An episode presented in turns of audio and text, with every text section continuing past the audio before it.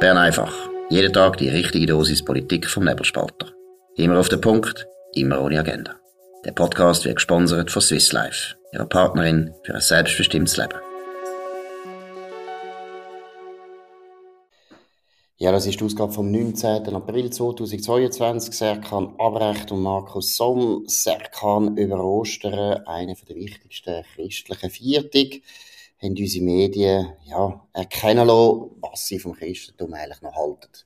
Also, der Tagi hat uns gesagt, am Karfreitag natürlich, äh, wir sollen keinen Fisch essen, weil, ich äh, zitiere, womöglich können auch Egli, Hecht und Forelle Schmerz empfinden. Und darum sage ich das eben. Das soll man nicht mehr machen. Und am Sonntag sagt uns der deutsche Spiegel, äh, es gibt uns eine Anleitung, wie man am besten aus der Kirche austreten kann. Gut, das ist an, an, an sich natürlich nichts Neues. Also es gibt, glaube ich, kaum eine Berufsgruppe, die weniger religiös ist als Journalisten. Ich glaube, wenn man einen Journalist findet, der noch an Gott glaubt, dann, äh, ja, das ist etwa so, wie wenn du Verstehung von unseren Großmüttern jetzt stattfinden. Ja. Es ist sehr selten. Es kommt vor, aber es ist selten. Jetzt, warum aber bringen die Journalisten trotzdem solche Geschichten, die ja eigentlich, ja, ich meine, wir wissen jetzt, dass sie nicht religiös sind. Ja, es ist, ich frage mich auch, was es soll. Also es ist, es ist so, wir sagen ja, dann ist nichts mehr heilig. Und das ist tatsächlich so. Also, was willst du den Leuten jetzt fest vermaden? Also das, oder mal das Essen madig machen, oder? Ich meine, du tust, ja, du tust jetzt auch nicht irgendwie am Ramadan-Ende bei Bayern melden sie dann sicher auch nicht schreiben, dass du nicht so viel Zucker sollst essen. Also, also das, ist schon ein bisschen, es ist, ich mit Intention dahinter, die verstand ich nicht. Also das finde ich fast der beste Hinweis, oder? Dass nämlich stell dir mal vor, was man eben würde, äh, für Reaktionen erzeugen, wenn man im Tagesanzeiger für Geschichte schreiben, eben warum der Ramadan eigentlich Mumpitz ist, warum das äh, alle die Ritual hat ja viel Essensritual, das mhm. weißt du besser ja. als ich, äh, warum dass man die nicht soll einhalten, warum dass die vielleicht sogar ökologisch sehr fragwürdig sind und wirklich der Höhepunkt ist natürlich der, stell dir vor, wir würden im Nebelspalter schreiben, bitte treten es aus aus dem islamischen Glauben, tönt nicht mehr an Allah glauben. Was würde da los sein? Ja. Also das war, war schlimm. Es gab aber bald schwedische Zustand vielleicht vor der Redaktion. Aber es ist schon wirklich so. Und ich meine, nach Ramadan, das sind drei Tage Schlemmerei. Also da wird wirklich gegessen. Und gegessen für die Kinder gibt es Süßigkeiten nur. Ein also wie drei Tage wird durchgegessen? Ja, da trifft man sich mit allen Liebsten und viert und isst und dann üppig. Also wirklich üppig. Also Fleisch und Fleisch, alles. Fisch und ja, alles. Also Alkohol ist nicht, ist nicht so erlaubt, oder? Ja, das ist jetzt, kommt drauf an, wo. Das tut man, das tut man dann ein bisschen beschissen, das gibt's schon. Aber eben, wie gesagt, sie zeigt schon eine gewisse Obsession mit dem Atheismus eigentlich bei den Journalisten. Man kann sich auch ein bisschen fragen, warum das, das ist. Was sind da deine Vermutungen? Ich, ich weiß es ehrlich gesagt nicht. Also, es ist, du hast schon recht, wir sind, also Journalisten sind grundsätzlich nicht gläubig und das Aufklärische, das Atheistische liegt uns ja irgendwo ein bisschen im Blut. Woher aber jetzt die Intention kommt, Leute, die halt nicht atheistisch sind, das genießen. Und ich habe zum Beispiel, auch wenn ich nicht gläubig bin, am Karfreitag hatte ich Fisch gehabt und am Sonntag hatte ich Gitzi gehabt. Das wollen den anderen mies machen, das verstand ich nicht. Ich verstand das Grund nicht, was denkst du? Gut, ich glaube, das ist jetzt wahrscheinlich ein bisschen zu viel unterstellt. Ich glaube nicht einmal unbedingt, dass sie einem wollen, äh, dass sie das wollen, oder? Sie wollen einem nicht das Fest madig machen, sondern es ist einfach so, es fällt mir nicht gescheit sein. Sie können ja nicht über Religion schreiben, weil sie es selber nicht ernst nehmen, obwohl das eigentlich ein unglaublich interessantes Thema wäre, gerade an Ostern. Und ich kann mich gut erinnern, also ich habe immer wieder, ich habe immer wieder an Ostern über das Christentum geschrieben und habe eigentlich immer unglaublich starke Reaktionen bekommen, also positive starke Reaktionen. Die Leute interessiert das nämlich wahnsinnig. Also wenn du von der Leserschaft her kämst, müsstest du eigentlich viel mehr über Religion schreiben und recherchieren. Aber eben, es ist nicht, dass man dann wirklich will, den Leuten das madig machen, sondern es ist einfach, es fällt nicht sehr viel anders ein, als im Prinzip so eine säkulare Haltung. Jetzt, wo, woher kommt das natürlich? Ist klar, es, es sind natürlich die meisten Journalisten sind links der Mitte und so einer, so einem Bewusstsein von links der Mitte gehört eigentlich schon fast per Definition, dass man Religion nicht mehr sehr ernst nimmt. Da gibt, es gibt ganz wenig, äh, zum Beispiel Sozialdemokraten, die meines Wissens religiös sind, wenn es mir recht ist, zum Beispiel der Erik Nussbaumer, ja. er kommt ja aus einer, wenn es mir auch recht ist, aus einer Mennonitenfamilie oder Wiedertäuferfamilie. Also der nimmt das noch ernst. Ich glaube, er ist auch noch gläubig. Aber das ist dann schon ganz, ganz selten. Und das Gleiche ist ja eben, wie gesagt, bei den Journalisten. Ich glaube, es hat sehr viel mit der politischen Einstellung zu tun, weil letztlich ist natürlich klar, im 19. Jahrhundert ist der Sozialismus mal antreten als ein Gegenentwurf auch zu der Religion, auch zu jeder traditionellen Macht. Und die Kirche hat natürlich dazugehört. Und das ist wie geblieben. Und jetzt am Schluss, im Jahr 2022, haben wir immer noch Epigonen, die immer noch den Krieg führen ja. gegen Kirche und gegen das Christentum, als wären wir noch im 18. Jahrhundert. Ich glaube, und das ist ein da, wo mich ein bisschen stört, das ist wie ein bisschen billig. Das ist wie mhm. auf Ambulanzen schiessen. Das glaube ich auch. Also, auf Ambulanzen schiessen. Ja, ich glaube eben auch, das mit dem Fischer, Karfreitag, das ist ja noch etwas, kann man ja irgendwann machen. Was der Spiegel jetzt zum Beispiel gemacht hat, an Ostern eine Anleitung rauszugeben, wie man aus der Kirche austritt, dann eine Reportage dazu mit einer, die aus der Kirche will austreten und dann einfach die Missbrauchfälle von der katholischen Kirche nochmal auflisten. Ich muss sagen, das ist einfach eine billige Provokation. Es geht nicht um mehr. Es ist einfach nur ja, eine billige, plumpe Provokation. Das ist eindeutig Provokation, aber es ist ja auch ein Blatt, äh, der Spiegel ist ja auch eine Zeitung, die wahnsinnig an Auflage verloren hat. Die sind auch langsam ein bisschen verzweifelt. Die wissen auch nicht mehr, was sie überhaupt noch sollen berichten Ich finde es auch deshalb ein bisschen komisch, oder? Ich meine, Ostern ist wirklich der wichtigste Viertag, ist auch der wichtigste Viertag für die russisch-orthodoxe Kirche oder für die äh, sogenannte griechische, ukrainische Familie, äh, Familie, Religion, das heißt, Ukra das heißt griechisch-katholisch, das ist die Kirche von der Ukraine, wobei hat ja sehr viel orthodoxe, muss aufpassen, es ist recht kompliziert. Aber wenn man jetzt sieht, oder, dass eben auch in dem Krieg zum Beispiel die Kirche durchaus eine Rolle spielt und ganz viele Leute auf der Seite der Ukrainer, aber auch auf der Seite der Russen ja. sehr gläubig sind und eine grosse, eine grosse Motivation überhaupt durchzuheben, in dem Krieg sich zu verteidigen, zeigt ja auch, wie ein bisschen der Spiegel völlig aus der Zeit gefallen ist. Es ist wie eben, es sind Schlachten der Vergangenheit, wo man einfach 500 Mal gewinnen will, weil man die neuen Schlachten eben nicht mehr kann gewinnen und dort eigentlich verloren hat. Und wir fechten immer noch. Genau. Jetzt ist dir noch etwas ganz anderes genau. aufgefallen und da betrifft es den Bundesrat, unseren heiligen Bundesrat, unsere Regierung. Was genau. ist da Neues? Also der Saldo, wenn wir gerade um den Journalist nennen, der Marco Diener, hat äh, einen Beitrag gemacht und ein bisschen technisch werden zum Pensionskassengesetz. Das hat der Nationalrat jetzt durch gewunken. Es geht um Umwandlungssatz, dass man von 6,8% auf 6 gehen, Detail. Dann ist natürlich aber der Bundesrat fragen, weil der betrifft das nicht. Also der Bundesrat hat zwei, circa 230.000 Franken im Jahr zu gut, wenn er abtritt, das Leben lang. Und ähm, dann hat man natürlich gefragt, ja, das, das kann ja nicht sein. Für einen Normalsterblichen ist es, zahlst du 40 Jahre in PKI, bis du ähm, so etwas äh, bekommst. Und da sagt die Bundeskanzlei, das ist ganz schön, wir finden das System immer noch richtig, dass man den Bundesrat mit 230.000 Franken im Jahr entschädigt, weil es gewährleistet eine gute finanzielle Planbarkeit für die Zeit nach der Amtsaufgabe. Gut, jetzt ist ja sicher sehr anspruchsvoll, die Zeit zu planen für einen Bundesrat, wobei ich glaube, das finanziell ist vielleicht das Problem, das sie am wenigsten bedrückt. Äh, sehr viele Bundesräte haben ja dann eben zum Beispiel ein Verwaltungsratsmandat, also sehr viel ist übertrieben, aber Doris Leuthard, eine von meinen Lieblingsbundesrätinnen, ist natürlich sehr gut abgesichert.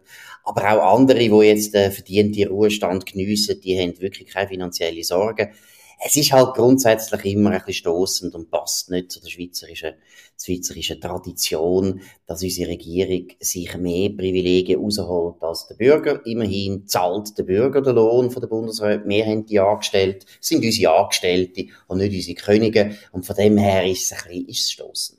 Ja, ich finde vor allem erstaunlich, dass sich bislang jetzt immer noch nicht da also die Kantone haben immer wie mehr angefangen, sogar Basel-Stadt, wo ich auch komme, hat angefangen, die goldige Fallschirm zu streichen oder abzusenken. Das kriegst du in Basel auch nicht mehr das Leben lang einfach Steuergeld hinterher. Was etwas will heissen. Ich meine, es gibt kaum eine Stadt, ja. wo ihren Beamten und ihren Politikern besser ja. schauen als Basel-Stadt. Genau. Das ist klar. Also das ist ganz extrem. Aber eben im Bundeshaus ist das noch nicht angekommen. Nein, und dann hast du zum Beispiel dann auch Leute, also die Bundeskanzlei gibt auch keine Auskunft, welche Bundesräte wie lange von dem Geld gezehrt haben und ob sie es immer noch machen. Aber zum Beispiel Ruth Metzler, die ist eine Legislatur drin gesehen, die ist mit mit 39 ist die rausgegangen. Die hat theoretisch bis heute hat über 4 Millionen bekommen an Steuergeldern. Einfach so. Wobei sie jetzt eben nicht bezogen, sie hat ja, sie hat ja, sie hat ja geschafft, oder? Sie hat ja, ja geschafft. Ich glaube, du kommst eben, du musst ja dann, du, die, die Pension wird dann rausgeschoben, also die mhm. gibt's nicht, wenn du selber noch ein Mandat annimmst. Ruth Metzler, die arbeitet wieder. Ich glaube, die hat sich auch so meines Wissens recht gut wieder gefangen. Es ist ja nicht einfach, in dem, in dem jungen Alter neu anzufangen. Was eben auch noch ein Punkt ist, oder? Grundsätzlich, da haben wir schon ein paar Mal besprochen, da, es sollte eben eigentlich auch nicht sein, dass Leute, die so jung sind, schon mhm. in die Ämter gewählt werden, weil die können fast nicht mehr aufhören, weil sie, weil sie ja irgendwie nicht wissen, was sie nachher machen. Alles nach Bundesrat, außer vielleicht, vielleicht auch noch Generalsekretär ist ein Abstieg. Das ist auch ein Problem. Aber noch eines, grundsätzlich sollten eigentlich unsere Bundesräte nicht besser behandelt werden als andere Leute. Das finde ich eben auch. Darf noch kurz zum Abschließen. Ich finde auch, wenn du sagst, eine gute finanzielle Planbarkeit für Zeit danach, da kann man auch drei, vier Jahre machen und dann ist Schluss. Das langt zum Planen. Genau, ich würde sagen, das ist genug planen. Aber auch unsere Parlamentarier haben ja zum Beispiel die Möglichkeit, wenn sie abgewählt werden vom Souverän, was ja immerhin heisst, der Souverän sagt, hey, ich brauche dich nicht, ich kann dich nicht brauchen. Das ist jetzt halt so, das ist wie eine Kündigung. Auch dort haben wir noch äh, die Möglichkeit, dass man kann, äh, im Prinzip dann für ein Jahr lang noch einen ganzen Lohn, wobei, nein, das stimmt nicht ganz, es ist nicht der ganze Lohn, aber es sind dann so Überrückungshilfen, wo man auch kann beziehen kann, wie man eben findet, Parlamentarier sind arme Siechen, wenn es da mit äh, 30 abgewählt werden. Ich finde auch, mit 30 ist vielleicht nicht so gut, wobei, dann können sie ja einen neuen Job anfangen. Ekliger ist sicher über 50, aber auch das ist ein bisschen stossend, weil es gehört halt dazu, zu den Risiken von einem politischen Amt, dass man abgewählt werden und ist auch ein Argument eben für ein Milizparlament, dass eben die Leute nicht ihren Job aufgeben, sondern wirklich immer noch eine Stelle haben, wo sie zurückgehen können, wenn sie zum Beispiel halt vom Souverän aus irgendwelchen Gründen nicht mehr für gut befunden werden. Jetzt ein ganz grosses anderes Thema, wo die Leute ja wirklich die ganze Welt beschäftigt, muss, muss sagen, es ist auch es ist genial an dem Mann, der das alles ausgelöst hat, ist eben genau das, dass er eigentlich alle beschäftigt. Früher war der Donald Trump ein bisschen so gewesen, jetzt ist der Elon Musk. Elon Musk, was ist mit ihm los? Sehr kann. Also er, hat, er ist wirklich einer der bekanntesten Twitterer, die man kennt, und der ehemalige, also immer noch Tesla-Chef. Und er hat jetzt angekündigt, dass er Twitter kaufen will. Er hat sich vorher, ein paar Wochen vorher, hat er sich schon mal reingekauft, ich glaube 9% von den Aktien. Und jetzt hat er gesagt, er will es übernehmen, hat 41 Milliarden Dollar ins, in, ins Rennen geworfen. Der Verwaltungsrat von Twitter versucht, ihn ums Verrecken draussen zu behalten. Aber der Musk kämpft weiter. Und jetzt empören sich alle. Wenn das könnte ich kaufen, dann, dann sei es so ein Rechtstroll oder machen. Aber wieso? Jetzt erstens, erste Frage eben, warum ist der Verwaltungsrat dagegen? Zweitens, warum tun sich die Leute empören? Ich meine, Elon Musk hat immerhin Tesla erfunden. Tesla ist ein Elektroauto. Entspricht ja eigentlich unserer linken Klimapolitik. Also von dem her, was macht denn der Elon Musk falsch? Wieso ist er so gefährlich? Ja, gut. Also gefährlich ist er aber nicht, aber er geht vor allem am Schüssmilieu oder in den USA halt von der woke Linken ziemlich auf den Keks, weil er einfach sagt, er hat das auch schon auf Twitter ähm, äh, äh, angestachelt, die Diskussion auch, ähm, dass die Meinungsfreiheit beschränkt wird von Twitter. Und er, er sagt wirklich, er ist ein grosser Verfechter von Freedom of Speech und sagt, es geht sein, nur weil du dich beleidigt fühlst und und und, hast du kein Recht, irgendwelche Meinungen zu zensieren etc.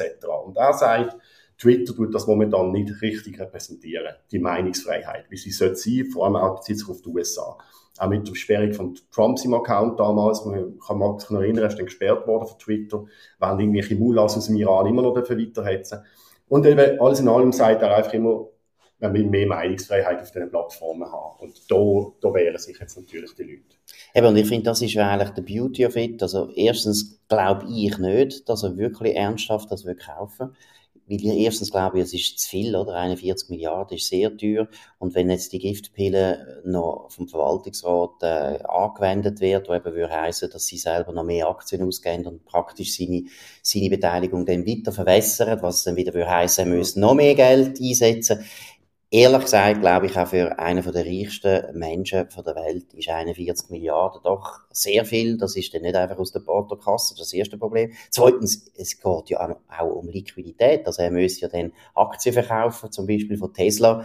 Das glaube ich nicht, dass er das will. Also ich habe wirklich das Gefühl, es ist wieder eine von diesen sehr genialen, kommunikativen Aktionen von Elon Musk. Der ist einfach meiner Meinung nach einfach er hat einen unglaublichen Instinkt, wie er die Leute kann äh, anstacheln, wie er kann Aufmerksamkeit erregen wie er kann aber auch eben meiner Meinung nach mit Interventionen, die ich intelligent finde, auch eine Diskussion auslösen. Und Diskussion ist da, wo du angetönt hast oder gesagt hast. Ich meine, es ist ja ganz peinlich, dass jetzt Leute, die sich eben als links sehen und so weiter, und früher haben ja die Linken mal noch behauptet, ist vielleicht immer eine Behauptung sie sagen anti-autoritär und sie sagen eigentlich liberal, sie sagen eigentlich für eine liberale, offene Debatte zu haben. Und heute müssen also viel, viel Linke in Amerika, aber auch in Europa, müssen jetzt im Prinzip argumentieren, warum die Art von Meinungsfreiheit, wo der Elon Musk will wiederherstellen bei Twitter ein Problem ist. Also die tun sich schon sehr verbeugen. Ja, und vor allem auch, wie die Presse auf ihn losgeht, ist noch interessant. Das sind Zeitungen wie die Washington Post, wo ja vom Chef äh, Bezos gekauft worden ist, vom Amazon-Chef wo ein Editorial nach dem anderen verabschiedet, warum es gefährlich ist, wenn Supermilliardäre sich irgendetwas aneignen wie zum Beispiel Twitter. Wo genau. sie ja selber, also wirklich im Glashaus hocken. Eben, wo selber, selber müssen schauen, was der Milliardär will. Sie haben zum Beispiel genau. über die Scheidung von eben, von seiner Frau nicht so richtig ausführlich können berichten, auch nicht ganz frei leicht befangen natürlich. Ist ja logisch, jeder hat einen Besitzer, niemand äh, soll das kritisieren mehr am Schluss. Das ist völlig, das ist ja der Kapitalismus, dass es Privateigentum gibt, und zwar eben auch an Medien. Aber es ist wirklich herzig, wie dann nachher der Double Standard zum Träger kommt, dass es eben den Milliardär gibt, wo gut sind, und Milliardär gibt, wo böse sind. Und das Lustige ist, dass die Bösen für etwas stehen, wo eigentlich meiner Meinung nach ein No-Brainer ist in jeder liberalen Gesellschaft. Meinungsfreiheit ist wirklich etwas Wichtiges, aber wie gesagt, bei der Linken in Amerika, leider auch teilweise in Europa mittlerweile, ja, in ist das nicht mehr so ein höherer Wert. Auch in der Schweiz, also wir haben ja auch immer, wir schimpfen, also die Linken schimpfen die ganze Zeit gegen die schlimmen Milliardäre und die Superreichen, vergessen dann, dass aber die lieben Milliardäre dann auch irgendwelche Medienspiele, wie zum Beispiel Baschur und etc. finanzieren, und zwar die ganze Zeit, auch die Republik hat von, von, von sehr reichen Leuten können profitieren Das sind dann die Guten, das sind dann die richtigen Absolut. Reichen. Und Medien, das ist ja hoffentlich noch lange der Fall.